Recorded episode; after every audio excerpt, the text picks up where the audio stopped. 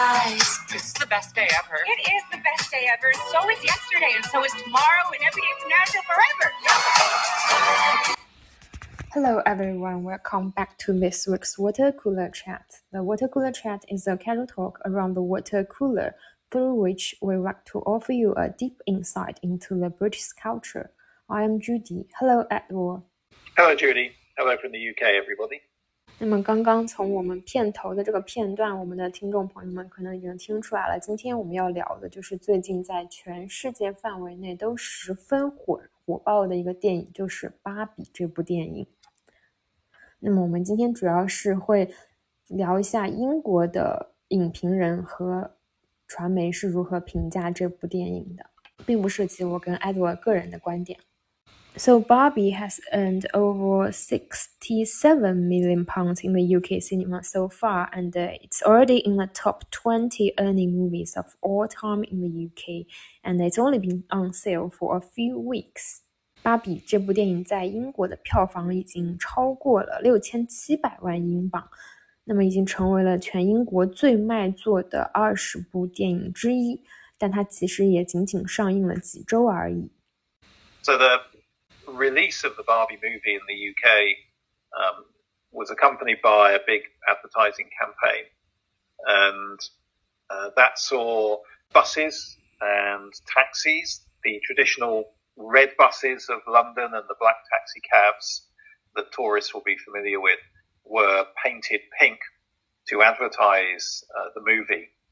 And there were fans who queued all day in London uh, to be able to watch the very first performance of the movie. So it was a, a really big event in London and in other cities around the UK.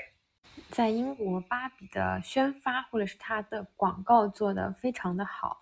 那么在伦敦，很多巴士、公交车和出租车都被刷成了粉色，用来为这部电影做宣传。 还有大批量的粉丝都在排队，这样他们就可以参加电影的首映仪式。There was another aspect to the advertising campaign, uh, which was uh, by the company that actually makes the, the Barbie doll.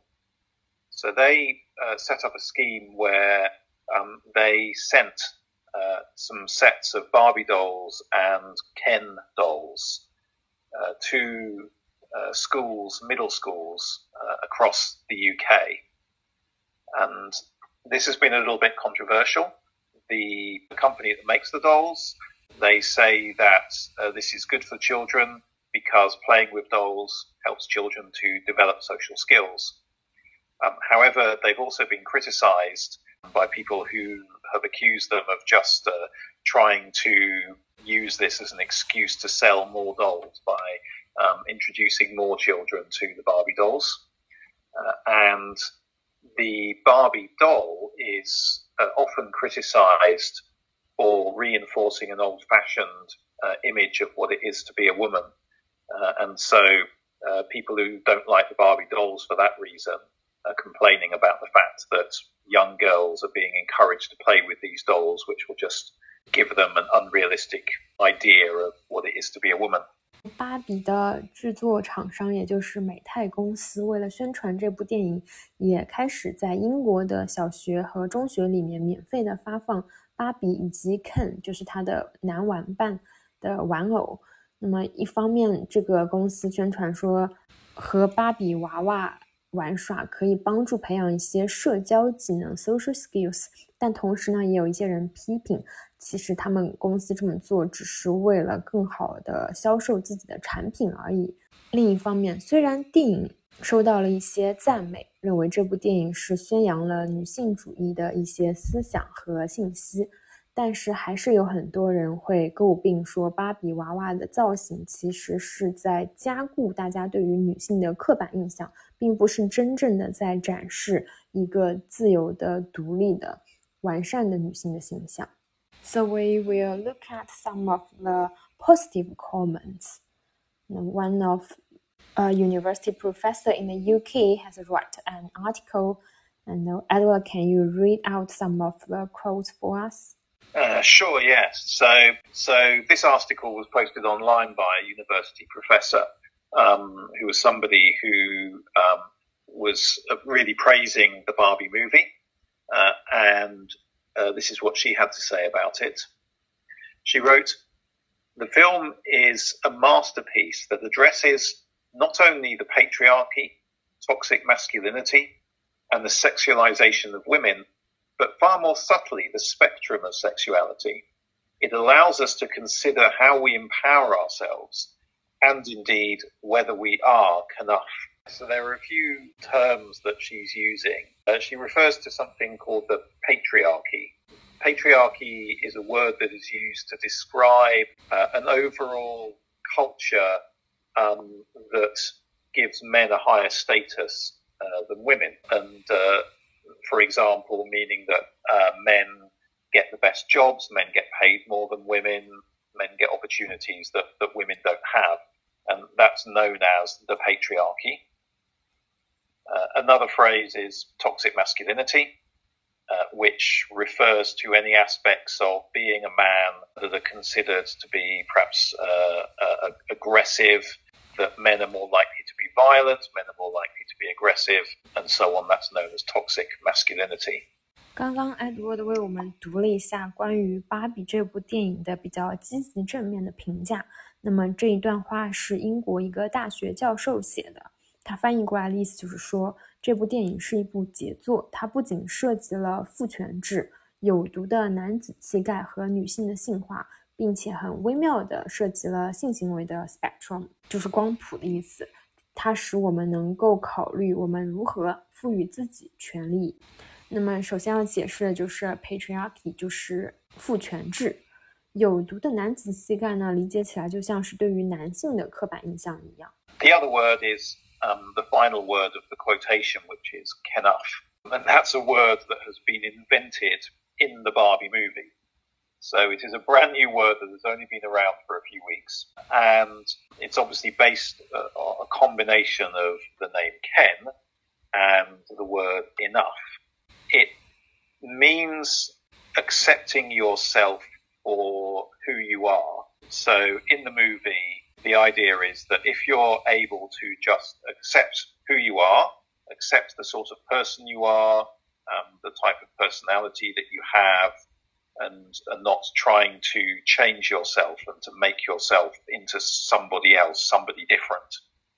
So if you can accept yourself for who you are, then that means you are Kenough and it's already featuring on uh, t-shirts. You can go yeah. online to website, you can buy t-shirts with that phrase on it. So it's obviously a, a word that's kind of catching on as a piece of slang. 嗯，在电影里面创造出来了一个词叫做 "can enough"，就是 "can"，芭比的男伴的名字，再加上 enough，它的意思就是说。一个人完全接受自己是什么样，不会因为别人的目光或者是要求而改变自己，所以这其其实是一个还蛮正面的词汇。那么在电影里，这个词是被印在了 Ken 穿的 T 恤上面的。那么这个 T 恤的同款，其实在网上也可以买到。Also, Daily Telegraph gave some positive review. So, uh, the Daily Telegraph said, "It's an unexpected pleasure to report that Greta Gerwig's film." while still fundamentally being a summer comedy adventure about the Barbie toy line, is far from the blunt force cash grab many of us feared. The satirical angle, likelier to strike a chord with older viewers than preteens, is enthusiastically and mischievously milked. There are gags here that gleefully poke a number of masculine online beehives. I guess the first um, phrase that they used there was a, a blunt force cash grab. Blunt force sort of refers to something that's not at all sort of subtle or very accurate. And the cash grab is basically, as it suggests, just trying to get money. So, so a blunt force cash grab would be a film that uh, is not at all complicated, um, that is just a very sort of simple and stupid attempt to make as much money as possible. So they're saying that the Barbie film is a bit cleverer than that. Then the bits they say at the end about um, the gags that gleefully poke a number of masculine online beehives. So I think what they what they mean there is obviously if you if you poke a beehive, then that will make all the bees very angry and they'll immediately fly out and attack you. So they're imagining that sort of the online world, the world of social media, it's very easy to just say to say one thing and you'll immediately get loads of people on social media posting things to attack and criticize you. So they're saying here that the maker of, makers of the Barbie film are um, making a number of sort of feminist jokes about men that they're making them deliberately just to provoke a lot of men on social media to start posting things, attacking them and criticizing them. 那么，《每日邮报》（Daily Telegraph） 也写了一篇评价，这个内容有一点点难懂。刚刚 Edward 给我们解释了一下。首先就是他认为这部电影并不是我们一开始担心会成为的那样，就只是一个明目张胆的赚钱的商业片。他觉得这部电影比那种电影要高明的多，聪明的多。首先，它引起了。可能是相对来说年龄比较大一点的观众的兴趣，而不是我们以为的年轻人的兴趣。更重要的是，就他在里面用女性主义的角度开了一些玩笑，会让可能甚至会冒犯到男性观众。原文就是 poke，就是戳。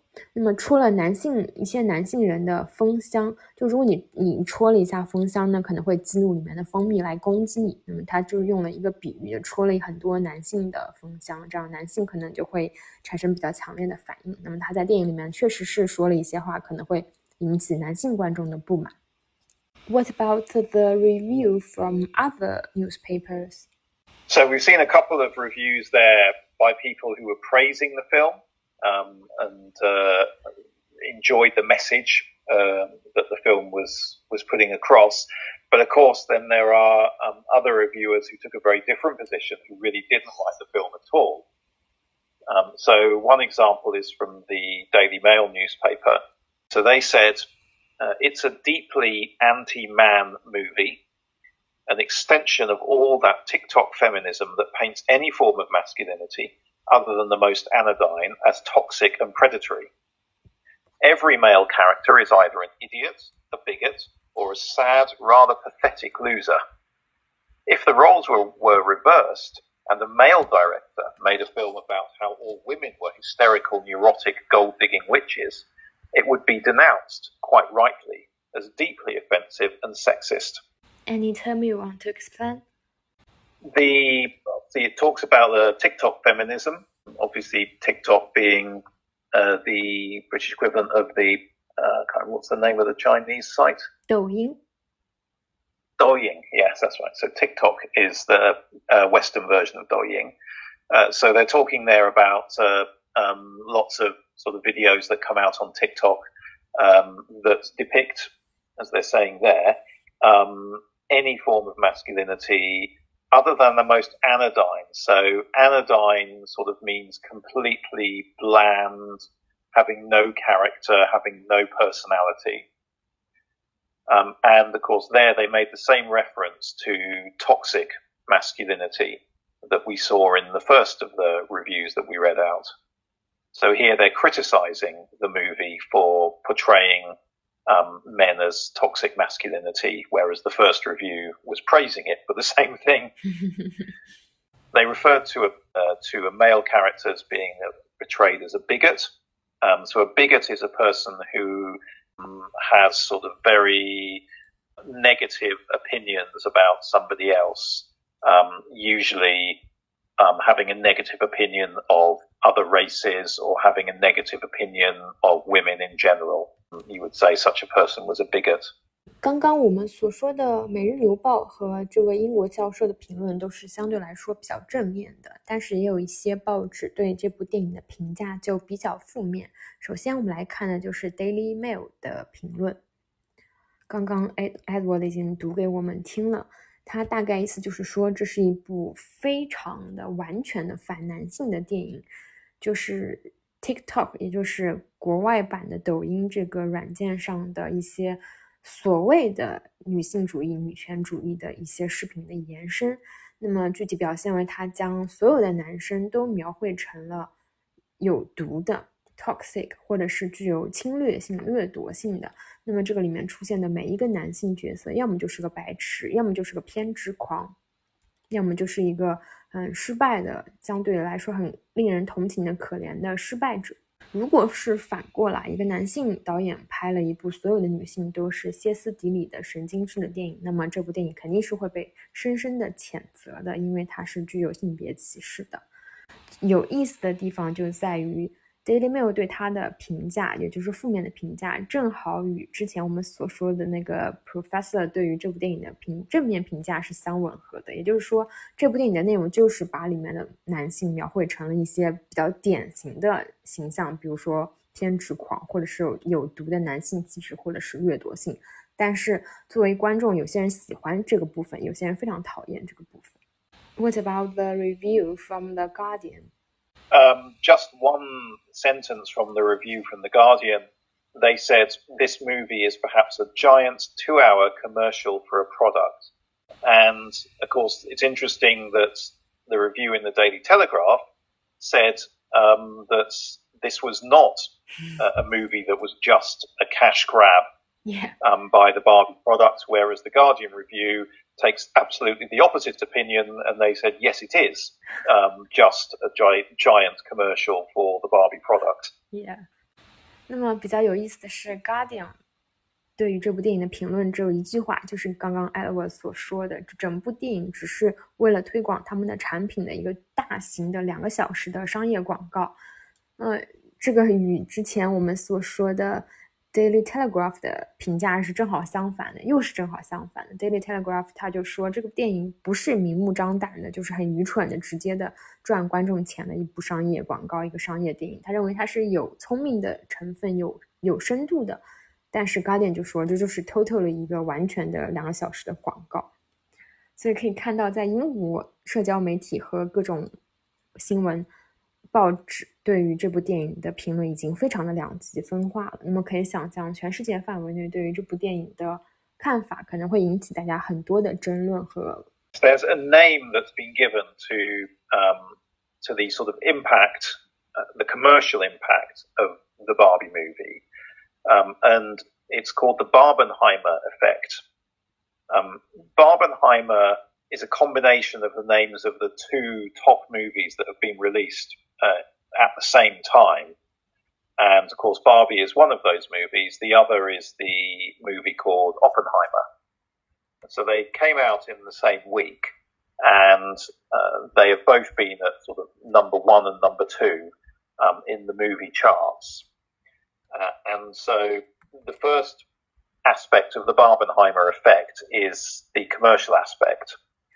Uh, and a lot of uh, cinema chains in the UK and in the USA have talked about the Barbenheimer effect as being something that is rescuing their commercial fortunes um, after COVID because uh, even after lockdown ended uh, in the UK and the USA, um, a lot of people were not going back to the cinema. And so cinemas were still struggling. Um, but the impact of the Barbie movie and the Oppenheimer movie have been so big um, that they're saying this is rescuing cinemas. This is bringing people back to cinemas in really big numbers, in almost record breaking numbers. Uh, and so that's having a really beneficial impact on um, the commercial performance of uh, cinemas in these countries. 在商业上，《芭比》这部电影无疑是取得了巨大的成功，甚至 同期上映的《奥本海默》这部电影也是非常的，也是票房大卖，所以人们就发明了一个词叫做巴本海默就是把这部这两部电影合并成一个单词，呃，巴比海默翻译过来就是，或者叫巴本海默。那么这两部电影的销售几乎是拯救了疫情之后的英国电影院。很多人都会在同一天去观看这两部电影，这样导致电影院的收入就急剧的增加。And then the other part of the Barbenheimer effect uh, is the possible uh, impact that it's having on COVID cases uh, in the UK. Uh, so there have been a few medical experts who have published concerns uh, that with the large number of people who are going into cinemas um, to watch Barbie and Oppenheimer in the last few weeks, um, that this might be causing a rise in COVID cases in the UK. And it is true that in the last month or so, the number of uh, COVID cases being reported in the UK has gone up. 除了商业上的影响，还有我们刚刚所说的各种舆论上的评价之外，那么令人意想不到的是，这两部电影的火爆还产生了一些别的方面的影响。有一些医学专家已经公开声称，担心这两部电影的热销会导致英国 COVID-19 病例的上升。To say whether these cases are being caused by people going to the cinema. Um, and although cases have been rising, we are talking here about only a small number of cases. I mean, maybe 500 cases being reported each day, which compared with the um, peak of COVID, where you were looking at sort of 40, 50,000 new cases being reported every day, um, 500 cases a day is a very small number. I think this is something that at the moment is being reported by newspapers in a way designed to make it sound more serious than it is because the news reports will say things like COVID cases jump by 40% in one day or, or in one week or something. But of course, when you have only a very small number of cases, it doesn't take a big change in the number of cases to cause a very big change in the percentage um, of cases. Uh, so I think it's interesting that these news reports are generally um, focusing on sort of percentage changes and aren't actually telling you what the actual number of cases is. Um, so this is still a very small number of cases being reported, and uh, we don't know whether this is just um, a, a, natural seasonal change um, or whether this is actually something being caused by large numbers of people going and sitting together in a cinema at the same time. 有一些英国的报纸可能已经在宣传说，因为这两部电影的上映，导致英国科威的病例迅速上涨，比如说上涨了百分之四十。但是我们要看一下现在英国的每天的病例到底有多少，它可能每天的人数现在是五百个五百个病例，与最高峰时期的几万名是不能够比的。那么即使是百分之四十的涨幅，在这个五百个病例的基数之下，也并不是特别的多，并且我们目前还无法确定现在病例上涨是由于。季节更替、气候影响，还是由于大家真的是都一窝蜂去看电影所引起的。所以，小伙伴们已经看过《芭比》了吗？你们对这部电影有什么看法或者是评价？欢迎在评论区留言。This is the end of today's water cooler chat. We will talk to you next week. Bye bye. Bye bye.